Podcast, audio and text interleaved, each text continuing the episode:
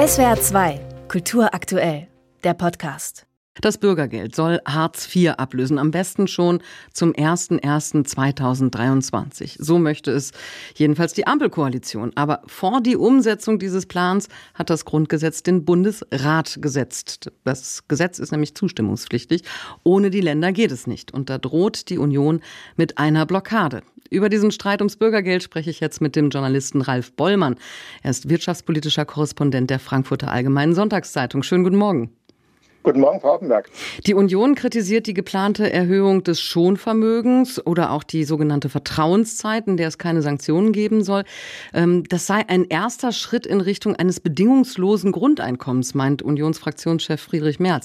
Hat er recht? Sind so zu viele Leistungen im Bürgergeld nicht an Bedingungen gekoppelt?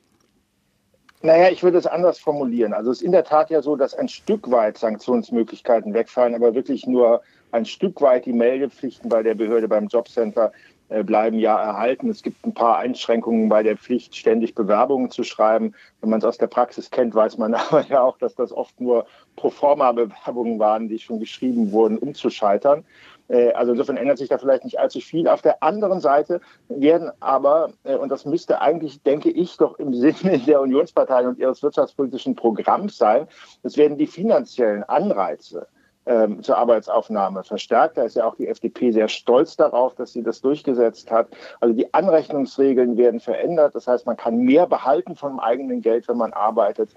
Ähm, man kann auch, äh, wenn man äh, Beschäftigter im Niedriglohnbereich ist, auch mehr zusätzliche Leistungen beantragen.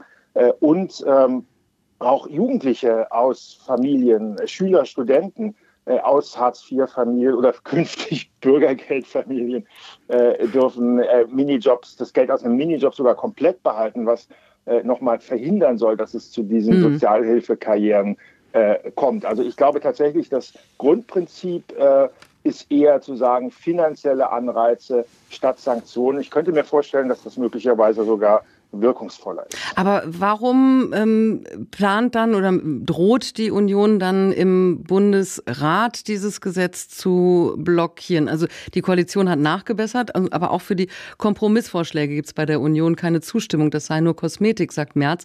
Stimmt, äh, stimmen die äh, Vorwürfe von SPD-Fraktionsvize Dagmar Schmidt, das seien parteipolitische Überlegungen, wenn die Union nun dieses Gesetz im Bundesrat blockiert? Natürlich spielen ja parteipolitische Erwägungen eine Rolle. Das finde ich aber ehrlich gesagt auch nicht schlimm in der Demokratie, dass die Opposition sich jetzt ein Thema sucht, bei dem sie mal Opposition machen kann. Das ist ja bei den großen Themen von Krieg und Frieden, die wir im Moment haben, ein bisschen schwierig. Da muss man sich ja auch staatstragend äh, zeigen als Opposition. Trotzdem weiß ich nicht, ob Merz sich da nicht möglicherweise verkalkuliert, ob er wirklich auch aus seiner eigenen Geschichte gelernt hat. Als er zum ersten Mal äh, Vorsitzender der Unionsfraktion im Bundestag war, geworden war, frisch geworden war im Jahr 2000.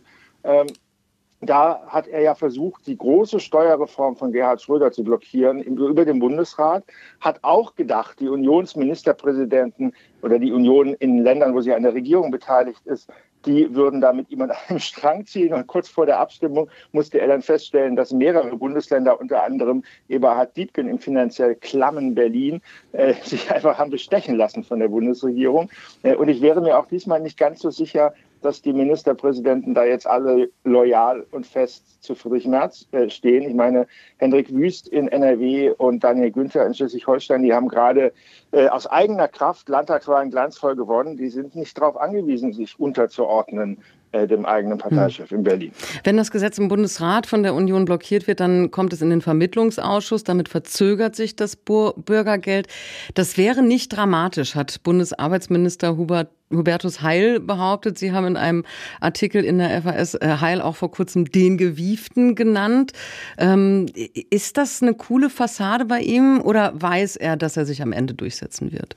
Äh, also ich glaube, es ist Taktik einfach, weil ähm, Äh, es gibt ja einen ganz zentralen Punkt jetzt in Zeiten hoher Inflation, nämlich einfach die Erhöhung der Regelsätze, die Anpassung an die Inflation, äh, was ja auch die Union will und wo sich die Union extrem unbeliebt machen würde in der Wählerschaft, wenn sie das nicht mittragen würde. Ich glaube, diese coole Fassade ist eher eine versteckte Drohung an die Adresse der Unionsparteien. Passt bloß auf, wenn ihr das zu lange blockiert, äh, kommen die Regelsätze nicht bis zum 1. Januar. Im Übrigen hat er ja auch ein bisschen vorgebaut, dass ein paar Regelungen, die bürokratisch sehr kompliziert umzusetzen sind, sowieso erst zum 1.7. nächsten Jahres in Kraft treten soll. Wie wichtig ist für die SPD denn eigentlich, dass sie dieses Projekt Bürgergeld auf jeden Fall durchsetzt?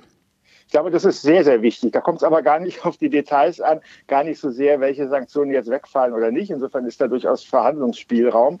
Das Wichtigste für die SPD, aber das ist wirklich zentral, äh, ist, dass dieser Name Bürgergeld kommt, dass sozusagen dieses Hartz IV weg ist. Prominente SPD-Politiker, der Kanzler voran, haben sich zwar immer bemüht, dieses Wort Hartz IV nicht zu benutzen, von Grundsicherung zu reden, aber sie konnten sich nie damit durchsetzen. Bürgergeld ist ein kurzer, knapper Begriff, der sich wahrscheinlich durchsetzen wird und der einfach viel, viel positiver klingt als dieses fürchterliche Hartz IV. Und ich glaube, das ist sozusagen für die endgültige Aushöhlung der SPD mit ihrer eigenen Geschichte, für ihre Geschlossenheit auch bei künftigen Wahlen ist das absolut zentral. Heute steht das geplante Bürgergeld zur Abstimmung im Bundestag. Danach muss das Gesetz aber noch durch den Bundesrat. Worüber gestritten wird, das hat uns der Journalist Ralf Bollmann erläutert. Vielen Dank dafür. Sehr, sehr gerne. SWR 2 Kultur aktuell. Überall, wo es Podcasts gibt.